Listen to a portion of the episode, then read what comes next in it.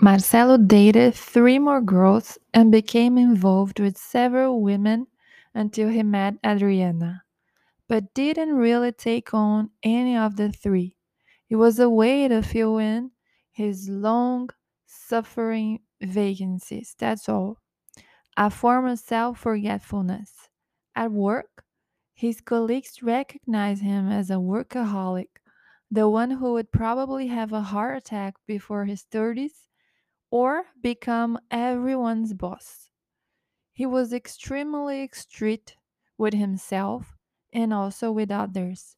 He demanded himself perfection. He was the first to arrive. He was the first to arrive and the last to leave every day.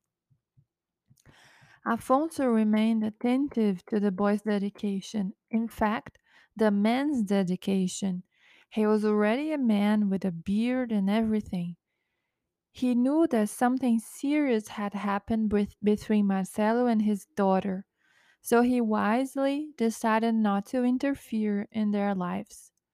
Secretly, he wished they resumed their relationship. He always gave periodic reports of her to his favorite employee.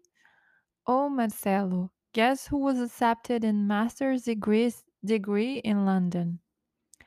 Good morning. I'm leaving early today because I want to pick up my daughter at the airport. Michelle comes back today. Do you remember that friend of mine from the club? João? You've even had lunch with us a few times. Michelle is in his summer dating. The director seemed to ignore Marcelo's annoyed smile, who faked cordial indifference to his ex girlfriend's news. He thought a few times about surprising her in some places she went. It wouldn't be hard to find her. Was that why Afonso punished him when, whenever he could with Michelle's news? Did he want Marcelo to, to try dating her again? Did Michelle still love him? The engineer thought. Or was it the opposite?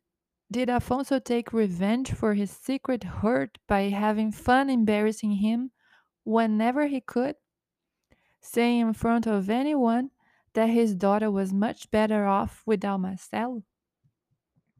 Marcelo thought and thought and thought about it constantly. As he didn't find an answer and his pride preventing him from reaching the girl, he decided to forget that by drinking. It was how he dealt with feelings. He wasn't now drinking to feel, but not to feel, to forget, to forget that life is not just about working and making money, to forget feelings, to forget what one's being thought, to forget about oneself, to forget one's existence. Over time, he was rising in the office and taking on more responsibility within the company. He was very competitive, demanded every drop of sweat and blood from subordinates. As work was far his priority, he required that from his team members. And as he was as close to his own feelings as geographically Brazil is close to Norway, he lacked tact to deal with the emotional side of people. He demanded a lot, sometimes bordered on bullying, but the company had many good results through him. The employees thought he was an inhuman hangman. For the company, he was a model leader. He even had an invitation to lecture about performance. At the age of 28, he bought his first apartment in Moema neighborhood. Finally free, leaving his mother's house meant a lot to him. He could have his own space now and do what he saw fit in it. He hired a decorator because he wanted a lot of elegance, the most modern stuff in the market, the best and most comfortable sofa, the best television, the best quality curtains available. The decorator managed to capture well her client's soul. The apartment became beautiful, elegant. It had sober colors and dark wood, solid and rich, but very functional as the owner. An apartment belonging to a single man, ambitious and already full of manias. There was a space for his drinks, majestically displayed in his small glass bar, which stood between the kitchen and the living room. The engineer was happy. He achieved the first stage of his life improvement. Maybe now, with his new apartment, it would be easier to spend quiet weekends, Marcelo thought. Before the world, he was a winner. But after the first, first month, excited about the novelty, the world was already gray again for him. Then, obviously, he started thinking about his next car. That was it. He had changed cars. Marcelo felt a huge weight on his back. Sometimes he medicated himself with a muscle relaxant to relieve tension. Life was very hard. He felt like he was on a battlefield of an endless war. As soon as he, he conquered one territory, he armed himself for the conquest of the next. He didn't have a real vacation for a few years. He used his free time to take management courses, improvement courses, the MBA.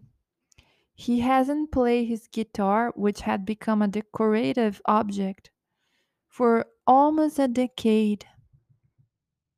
His motto was no pain, no gain. And he was like a tractor to pursue his goals. Since he had no deep bonds of affection with any of his girlfriends, he had no one to share his moments, had no God to ease his burdens, and had neither himself to pay attention to his frailties. Life was heavy. No, no. Life was it as it always was. He was heavy. Long ago, he had lost touch with his soul, with that authentic, pure energy that talks in the chest. He ignored it. Worse than that, he didn't even remember its existence. He was a rational being who had no time to waste on sentimentally and internal nonsense. I'm glad he didn't completely move away from his mother. Such luck! Donna Elizabeth has changed. She didn't expect life to take the direction it took. She was widowed with a young son, returning to work and returning to life, returning to herself. She found a lot of strength within herself. She was more jovial, dating a slightly older businessman named Francisco, who had more vitality than Marcelo himself. Francisco dedicated himself since his 30s to the practice of meditation.